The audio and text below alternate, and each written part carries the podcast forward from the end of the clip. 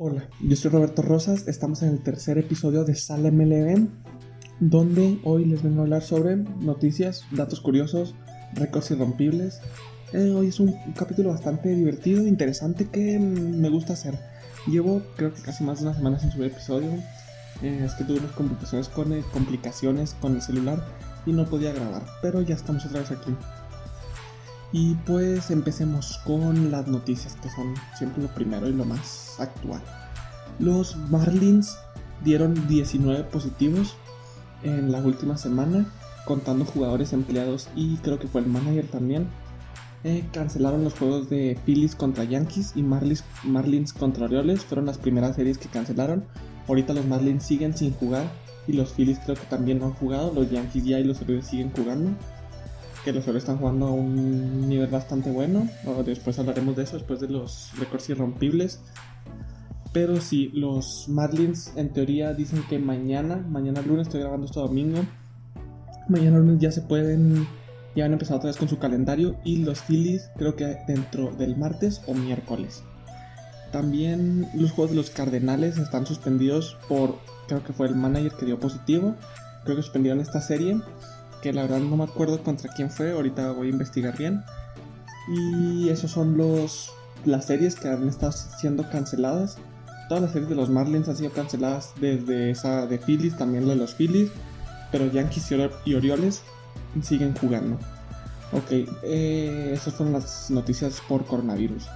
Eh, Joe Kelly. No sé, si les, no si pudieron ver el partido o la serie. Bueno, en especial el primer partido de la serie de los Dodgers contra los Astros. Una serie muy interesante, la verdad. Yo vi los dos partidos que fueron interligas. Por cierto, los Dodgers barrieron con los Astros 2-0, así. No hicieron nada los Astros, no pudieron. Pero la noticia importante de esa serie fue que Joe Kelly, el relevista de los Dodgers, fue suspendido 8 partidos por el intento de bolazo a los jugadores de los, de los Astros que fueron a Bregman. Bregman se le acercó, pues no le dio, de hecho a ninguno de los dos le dio y lo suspendieron 8 partidos. Eh, pero eh, lo que hizo estallar que, mm, que lo expulsaran fue un altercado que hubo con Correa cuando Bregman ya había pasado, ya había acercado el bolazo, fue fue base por bola, ya tenía casa llena, creo. Sí, tenía casa llena a Joe Kelly y venía a correr a batear. Y que Kelly lanza un pichón muy cerca de, la cabeza, o sea, ni al cuerpo, a la cabeza. Lo esquiva y en ese mismo turno poncha a Correa. Y como Correa lo volteó a ver feo, se, les hizo señales a Kelly como que lo despreció cuando, cuando le lanzó el bolazo. Ahora tocó que Kelly lo despreciara a él cuando lo ponchó. Y ahí se armaron de palabras y se vaciaron las bancas de los Astros y de los Dodgers. Y por eso fue el castigo a Kelly por altercados con Correa. También fueron, fue expulsado Dave Roberts un partido, bueno, suspendido un partido. Y el manager de los Astros solo fue un castigo económico. Yo tengo una, una opinión ahí, la verdad que no me, me deja mucho que pensar, o sea, ¿cómo pueden castigar a un, a un pitcher que intentó? O sea, solo fue el intento, o sea, no, no golpeó ni nada, fue intento de darle a, a, pues, a jugadores que hicieron trampa. O sea, ¿cómo pudieron haber suspendido a él ocho partidos por solo el intento de, de dar bolazo? Y a los que robaron señales y ganaron una, una serie mundial robando señales no les hayan hecho nada, solo castigos económicos y la franquicia. O sea, yo veo que están protegiendo demasiado a los Astros. También tenemos el, tema de los managers de los equipos. Dave Roberts fue suspendido un partido y el manager de los Astros solo fue castigo económico. Cuando deberían haber sido expulsados los dos de la misma manera. Porque a Dave Roberts lo expulsaron, o sea, en teoría es bueno, suspensión porque se vaciaron las bancas. O sea, teniendo en cuenta que el la mayoría de los Astros vinieron a la banca de los Dodgers, fue más del lado de los Dodgers. O sea, tuvieron que haber suspendido más o de igual manera mínimo al manager de los Astros. Para mí fue una injusticia que nomás a Roberts, un partido a Dave Roberts, el manager de los Dodgers. Pero pues se me hace que están protegiendo demasiado mucho a los Astros. Y pues ya no sé qué pensar de los Astros que también no están batiendo nada. Eso es un dato curioso, ahorita les voy a contar. Y ese fue el tema Joe Kelly. En redes sociales han estado haciendo muchos, mucha conversación. Bueno, estuvieron porque eso ya fue el, creo que fue el martes de esta, de semana que pasó. Y pues han estado, hubo mucha controversia con todo eso de, del golazo de la suspensión. Ok, en otras noticias. Verlander fuera toda la temporada. Definitivamente ya se lesionó.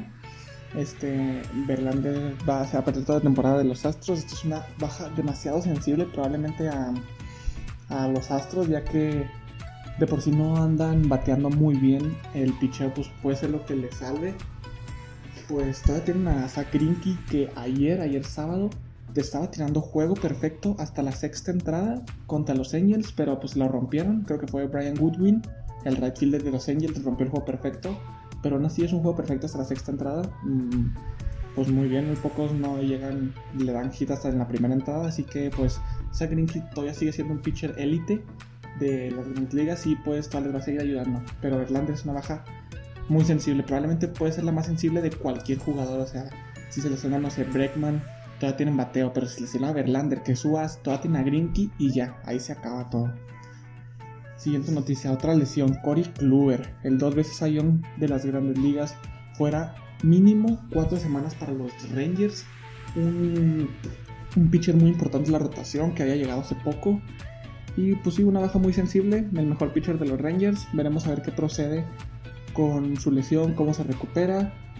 Espero que se recupere pronto. Los Rangers son un equipo que me gusta, tienen mucho poder, mucho potencial, pero sin ese, sin, su as, pues no sé si, no sé si vayan a, a seguir jugando igual. Siguiente noticia, bueno, siguiente noticia dato. Nelson Cruz está jugando a un nivel espectacular, fue jugador de la semana. En la semana bateando 381, con creo que fueron 3 comrones y 11 carreras impulsadas, o sea, números muy buenos para Nelson Cruz, para el Nelson Cruz parece como si entre más viejo más bueno se hace porque siempre ha estado a un nivel, siempre ha crecido a nivel, nunca ha ido de bajada y ahorita está probablemente pues muy muy muy buen nivel. Luego los Twins con Nelson Cruz jugando muy bien, que eso ya lo vamos a checar ahorita en unas estadísticas ahí de, de las standings de los últimos de los últimos días. Luego otra noticia, Yelich, que también vamos a hablar ahorita de, de jugadores que empezaron mal esta temporada. Yelich bateando .037, un empiezo, un empiezo difícil para Yelich con creo que fue un hit en 21 turnos o 27, no me acuerdo muy bien. Aunque ese hit fue un home run, pero sigue bateando muy mal ese promedio. La verdad no creo que que es que es una temporada muy corta ya, ya vamos ponle que el 30% de la temporada, más o menos, del el 30, el 20% y pues está, es difícil recuperarse de, de una de pues de una mala racha. Hoy vamos a hablar de los que empezaron en mal bateo. Ok, los eh, pasamos al siguiente que son datos curiosos. Hoy tengo cuatro datos curiosos que pasaron esta última semana. En la serie de Astros y Dodgers, Spreckman, Spreckman, ah, estoy diciendo? Ya no sé. Bregman, Springer, Altuve, los tres batearon de cero eh, en 21 turnos contra los Dodgers. O sea, no pudieron hacer nada ah, contra el pitcher de los Dodgers. Bregman 0, Springer 0, Altuve 0. Correa fue el único que, que de hecho hasta jugó muy bien. Creo que tuvo un partido de, de, 4 turnos, va 3 hits con un home run, creo que fue en el primer partido de la serie. Pero Bregman, Springer y Altuve no batearon nada, 0 de 21. Muy mal empiezo para los tres. Bregman, Springer, tuve en especial para Springer, que está bateando también menos de, del 100. Y el tuve creo que está por ahí por los 100, 120 de promedio. Luego, Max Scherzer en este juego que pichó contra los Blue Jays. Hace 10 años había ponchado, o sea, hizo strikeout a Vladimir Guerrero padre. Y esta serie que jugaron contra los Blue Jays, que también es un dato curioso, ahí, ahí, ahí va que también ponchó a su hijo, Vladimir Guerrero Jr., creo que es de creo que es el primer o segundo, entre los primeros tres pitchers que ponchan a un a un hijo padre y pues es un dato bastante curioso que solo solo vengo a darles. Luego, el siguiente es primera vez que se ve un outfield de 7 jugadores. Esto pasó en el partido de los Kansas City Royals contra los Detroit Tigers, que fueron la formación especial que le, le proporcionaron a Miguel Cabrera, un excelente bateador ya en sus últimos años, pero sigue siendo un bateador letal. Siete outfielders, eh, literalmente todos los que se pueden poner, o sea, porque no pueden mover ni al catcher ni al pitcher, están los siete en el outfield. No había infield, fue así la primera formación con siete outfielders y pues me pareció bastante interesante ese dato. Nunca había, pues sí, nunca, nunca había pasado en la historia de las grandes ligas. Y pues un dato, un dato bastante interesante que 7 outfielders, no sé, para, no sé, pues supongo que para no, para que no tuviera hit porque pues eh, Cabrera, Miguel Cabrera es un excelente bateador de hits en especial. Ahorita está jugando pues bien, mm, regular, o sea, ya está pues, ya está en sus últimos años, está jugando bien para estar en sus últimos años. Luego, el último dato curioso que les traigo es que los Blue Jays jugaron de casa en el Parque de los Nacionales. O sea, en Washington están jugando la serie Blue Jays de Toronto contra los Nacionales de Washington en Washington, pero los Blue Jays fueron locales. Fueron locales en ese partido porque pues los Blue Jays acuérdense que no los dejaron jugar, que iban a ir a Buffalo y que ya casi creo que no sé si hoy o en estos días este, ya van a jugar en su, en su sucursal de AAA, que sería en Buffalo. Ok, pasemos a esta nueva sección que les comenté mm, antes en el podcast, que es los récords irrompibles. Los récords irrompibles que, pues sí, como mismo lo dice, son muy difíciles de romper no creo que se rompan. Así en los próximos 10, 20 años está bastante difícil. Empecemos con el primero, que es Sion, el jugador, porque el premio, el premio Sion se llama por ese pitcher, de 511 victorias en grandes ligas. En su carrera promedió cada temporada 23 victorias. Estamos siendo literalmente muy difícil. 511 victorias Mm, no lo veo viable para algún pitcher de actualmente. No sé, Verlander tendría que. O sea, Verlander y Scherzer y todos ellos tuvieron que haber hecho desde su primera temporada 23 y todas 23. Estamos hablando de que 511 victorias. Entre no sé cuántas temporadas jugó Sion, la verdad, pues entre. Pues entre 20, más o menos. O sea, demasiadas victorias, se me hace un récord bastante imposible de romper. Luego el siguiente, Fernando Tatis. Dos, Fernando Tatis el padre, porque ahorita está jugando el, hijo con San Diego. El padre, dos grandes Slams en la misma entrada. Esto pasó en, creo que fue en Dodger Stadium contra los Dodgers. Este, fueron dos Grand Slams en la misma entrada. Muy difícil de que vuelva a pasar. Aunque puede ser, se me hace que de, todos los récords creo que es el que más puede, puede pasar.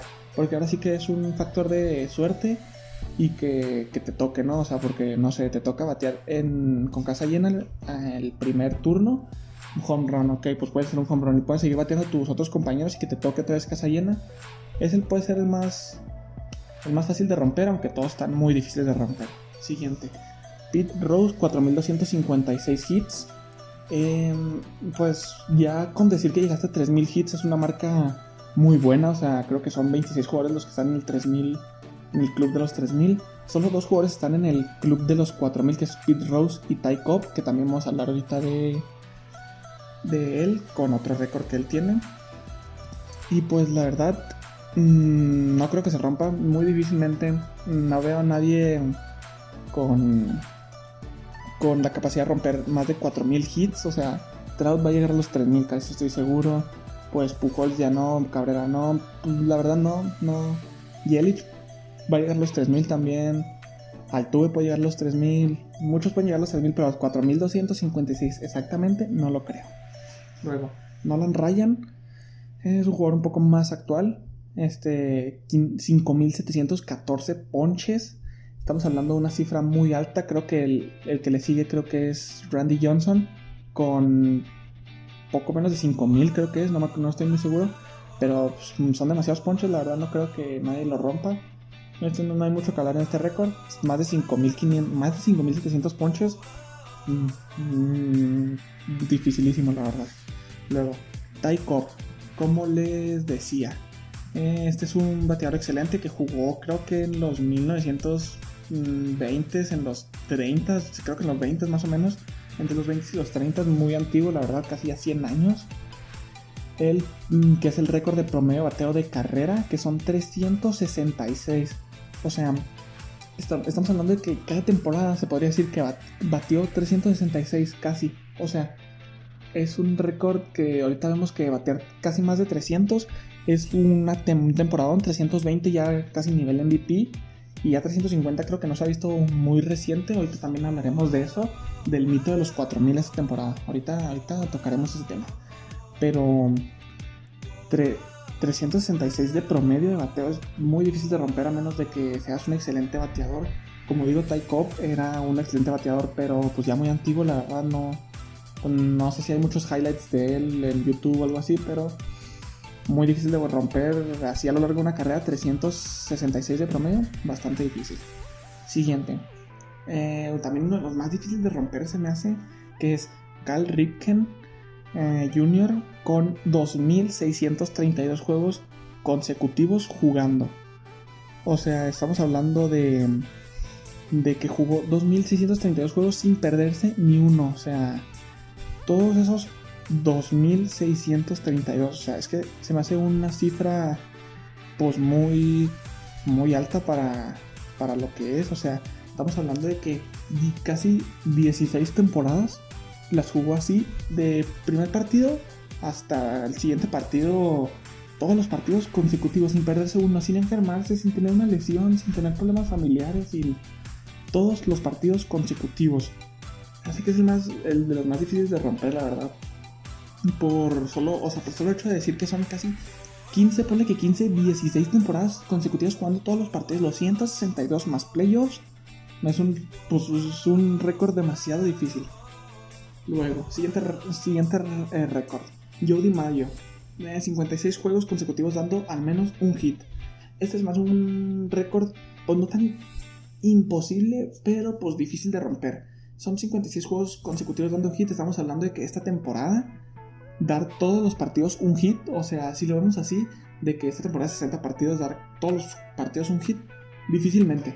Pero uf, en una temporada de 162 que alguien agarre una muy, demasiada, muy buena racha, sí puede romper. Aunque no lo sé, no lo sé. No creo, no creo que sea que sea rompible en estos próximos años. No sé si venga un próximo bateador muy bueno pero como esto se puede hacer cada temporada, pues se puede romper, no como el de, por ejemplo, Taiko, que es el promedio de toda la carrera, o, o el de Cal Ripken, que son juegos consecutivos. Así que este es el más rompible de los irrompibles. Luego, Ricky Henderson, 1406 bases robadas de carrera, el máximo exponente de, de este, de este récord, que es pues, robarse las bases, más de 1400, un récord absoluto, creo que el que más se le acerca no llega ni a 1000, muy difícil, la verdad. No creo que próximamente se rompa. Y creo que este es el. No recuerdo que, más va a prevalecer en, las grandes ligas. Un excelente robador de bases. En fin, nada más que hablar de este récord. El siguiente récord, que es uno que yo no sabía, yo no tenía de su existencia ni del jugador ni del récord, que es el jugador es Ed Reulbach, que es un pitcher muy antiguo, creo que jugó por los digo, 1930, 1920 por ahí, que son dos blanqueos en el mismo día. Estamos hablando de que tuvieron partidos consecutivos el mismo día. Él abrió los dos partidos, pichó los dos partidos y dejó en cero al, equipo contrario en los dos partidos. O sea, estamos hablando probablemente de más de, no sé, si cada partido probablemente pichó 120 pichadas este, estamos hablando de casi 240 pichadas en un día. En un día. Y más blanqueo, o sea que ni una carrera ni un home run, nada. O sea, se levantó, ese día se levantó con ganas de pichar y fue a hacer lo que le pidieron hacer, dos blanqueos. O sea, mm, muy complicado la verdad. no creo que se rompa este nunca porque no creo que nunca pongan a abrir al mismo pitcher en consecutivos partidos. Aunque ahorita la regla es que partidos por ejemplo, si los Angels contra los Astros juegan dos partidos el mismo día, el primero va a ser de siete entradas. Y aún así, con esa modalidad no creo que nunca se rompa eso. O sea, así de sencillo no se va a romper ese récord nunca. Luego, este es un récord, creo que es el más reciente de todos. Sí, es el más reciente, creo que de todos. Ichiro Suzuki en el 2004 hizo 262 eh, hits en una temporada. Muy difícil de romper. Si vemos estadísticas de hits, este, casi todos los MVPs quedan con más de, 100, de 180 hits. Casi llegan los 200, pero no 262. Creo que esa temporada promedió 360, 362 de bateo. La otra leí un artículo de ese récord que tendrías que promediar casi más de 400 o 400 con 700 turnos al bat, al bat. Y 700 turnos al bat no son muy fáciles de conseguir en la temporada, o sea, creo que los MVPs, los últimos MVPs, no creo que han llegado a 600, 550, creo que más poco en los últimos años. Muy difícil, la verdad, muy difícil. Ok, pasamos a la siguiente sección, ya la, ya la última sección de esto, que es primero, para empezar, los Power Rankings para agosto.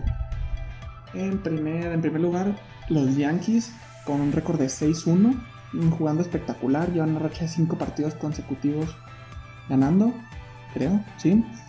Luego en segundo los Twins arrasando 6-2, muy buen equipo jugando espectacular. En tercer, en tercer lugar, los Bravos de Atlanta empezaron mal la temporada, pero con esos dos partidos que perdieron contra los Mets, han ido de abajo hacia arriba, terceras del Power Ranking, equipazo. Cuarto, sorprendentemente, los Chicago Cubs, o sea, yo veía por encima a los Rojos de Cincinnati y, ya, pero aún así los Cubs con 6-2 emparejándose con los Twins Bravos, con el segundo mejor récord de todas las grandes ligas, está muy bien por parte de, de Javi Baez, Chris Bryan que está bateando regular, Anthony dice que está bateando muy bien, de hecho. Luego, el quinto lugar, los Rockies. Los Rockies creo que ha sido la, la revelación del año. O sea, van un récord de 5-2 liderando su, su, división por encima de los, de los Dodgers. pues que no es un equipazo. Están jugando a un nivel muy bien, muy bueno. El pitcher Germán Vázquez creo que es. No recuerdo muy bien su nombre. Está pitchando muy bien. No han arenado. Trevor Story. Muy, muy buen equipo. Luego en sexto, los Indians. Los Indians pues siempre han tenido buenas temporadas. En los últimos años casi la mayoría se han clasificado a playoffs, pues han llegado a ser mundiales en los últimos 5 años. Eh, un equipo muy estándar en los Power Rankings. En séptimo, un poco decepción, pero no tanto, los Dodgers, con 6 victorias, que es lo mismo que los Yankees, que los Twins, que todos ellos, pero 3 derrotas. Llevan dos partidos más jugados que la mayoría. Y pues en teoría, ayer perdieron contra, ayer perdieron contra los Diamondbacks. En teoría, hoy tendrían que estar ganando. Ahorita estoy grabando esto mientras están jugando. Luego los Padres, también muy buen equipo. La división de los Dodgers, Padres, Rockies, muy peleada, la verdad. Me está sorprendiendo bastante. Luego, eh, los Padres pues están jugando con 6-3 de récord, muy bien. Luego, los Astros con 4-4 están liderando su, división, pero esa división está muy extraña. Ahorita vamos a repasar cada, cada división y cada líder y pues voy a dar mi punto de vista. Pero esa división no sé, no sé qué le veo extraña, le veo muy extraña Ok, esos fueron los Power Rankings. Luego, este, tengo aquí una imagen que de ayer, sí, ayer, que son los buenos jugadores que empezaron con un mal, mal bateo. Empezamos con Yelich, uno de 27 turnos con 12 ponches. Pues ese hit fue, fue home run, es lo bueno, pero bateando muy mal. Luego Acuña, 4 hits de 24 turnos con 0 impulsadas. Ayer, de hecho, bueno, no estamos contando el home run de ayer ni nada porque tuvo un, partido bastante bueno. Pero este empezó pues mal. Luego Chris Bryan, 2 hits de 22 turnos al bat. 0 home runs. Vaya que está empezando un poco mal. Luego Gary Sánchez, 0 de 12 turnos al bat, 8 ponches, muy ponchado, casi todos los turnos han sido ponches. Ya tiene que empezar a aportar esos home runs que le sirven tanto a los Yankees. Luego, los tres que ahorita les dije: Springer, Altuve Bregman. Springer con eh, bateando uno de 21 turnos al bat, mmm, promediando .48. Muy mal, muy mal promedio bateo, creo que pues, de los peores para algunos grandes nombres. Luego Altuve con 4 de 23, y también Bregman 4 hits de 23. Yo solo dejo que sin trampas los Astros no son nada. Ahí lo dejo. Esa es mi opinión, nada. Y ya solo lo... Ah, no. Bueno, te queda... Bueno, nada, esto lo voy a dejar para el próximo episodio del podcast. Ya, bueno, ya para terminar el podcast, eh, las standings. Ahorita los Yankees están liderando el este de la americana. Luego le siguen los Orioles, que es pues, un equipo revelación que yo los ponía último, pero ahorita van segundos. Y pues ya los demás equipos, sorpresas, Boston en último. Boston no está haciendo nada competitivo. Mm, hoy juega, está haciendo la serie ahorita Boston Yankees y los parece que los va a barrer los Yankees, así que pues no los veo. Se van a, van a quedar últimos y los Orioles eh, siguen jugando a ese nivel. Luego, en, la, en el este de la, Nacional, en el este de la Nacional, los Bravos van liderando con 6-3. Un equipazo, los Marlins es segundo, pero ese es segundo lugar con un asterisco. Con un asterisco. También ahí están los Phillies con, dos asteriscos. Los Marlins solo llevan tres partidos jugados, también como los Phillies solo llevan tres partidos jugados. Y pues los Marlins están en segundo, pero pues solo tres partidos jugados, así que pues no. Y New York Mets, New York Mets en último con tres ganados, seis partidos que yo los ponía ganando la división. Por favor, échenle ganas a los Mets, por favor. Luego la, la central de la americana, Twins liderando, equipazo, muy buenos jugadores. Detroit Tigers sorprendiendo con 5-3. Quiero ver que ganen los Detroit Tigers. No sé por qué me gustaría que se clasificaran a los playoffs para tener el último toque de Miguel Cabrera en los playoffs. Porque creo que esta ya es su última temporada, si no es que la siguiente. Y me gustaría verlos pasar. Los White Sox mm, bajando eh, por debajo de las expectativas. Con 4-4 de récord. Luego en la Nacional de la Central, los Cubs, los Cubs, Chicago Cubs liderando. Y luego ya todos los demás equipos récord negativo o récord empatado. Pues los Cubs con 6-2, luego Milwaukee con 3-3 y a todos los demás San Luis récord negativo, Cincinnati récord negativo y Pittsburgh récord negativo. Esa división, la nacional de la central, la central de la nacional, perdón, muy floja, muy floja. Voy a dejarla de los Astros para el último. Luego, eh, el oeste de la nacional. Los Rockies, como les decía ahorita, liderando la, esa división le siguen los Dodgers y los Padres. Esa división está muy, muy, muy peleada con esos equipos. Colorado sorpresa. Dodgers, que en teoría debe estar ganando, pero no lo está haciendo por culpa de los Rockies. Luego, San Diego, que también un poco de sorpresa y un poco no, porque podíamos esperar mucho de los padres o podríamos esperar poco de los padres. Y al parecer están sacando su mejor nivel. Así que esa división, cuidado, cuidado que no la vayan a ganar los Colorado Rockies y siguen jugando a ese nivel. Luego, aquí me, extenderé un poco más. La, el oeste, sí, oeste de la americana. Los Astros liderando, liderando esa división con récord empatado 4-4. Luego, le siguen los Atléticos de Oakland con otra vez 4-4. Luego, los Marineros en tercer lugar con 4-5.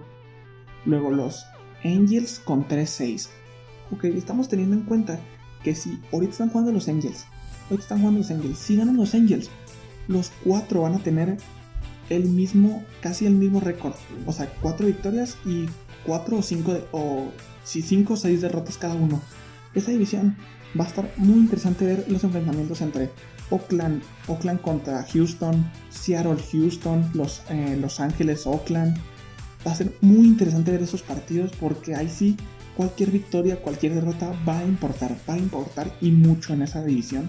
Así que se hace que es la división que más tienen que poner la atención. Y eso es todo, la verdad. Yo aquí me despido. Espero que les haya gustado este episodio. Probablemente suba más episodios, más, probablemente el martes, miércoles subiré otro episodio. Porque todavía quiero hablar de el mito de promediar 400, que eso lo dejé para el siguiente episodio. Y pues se me hace que aquí me voy a despedir. Eh, última noticia, Pujols acaba de dar un gran, un gran slam, está a dos de empatar a, a Willie Mays en la lista de home runners de todos los tiempos. Ese era el único dato que quería dar. Sigan al Instagram de Sala MLB y, en fin, yo soy Roberto Rosas y me despido.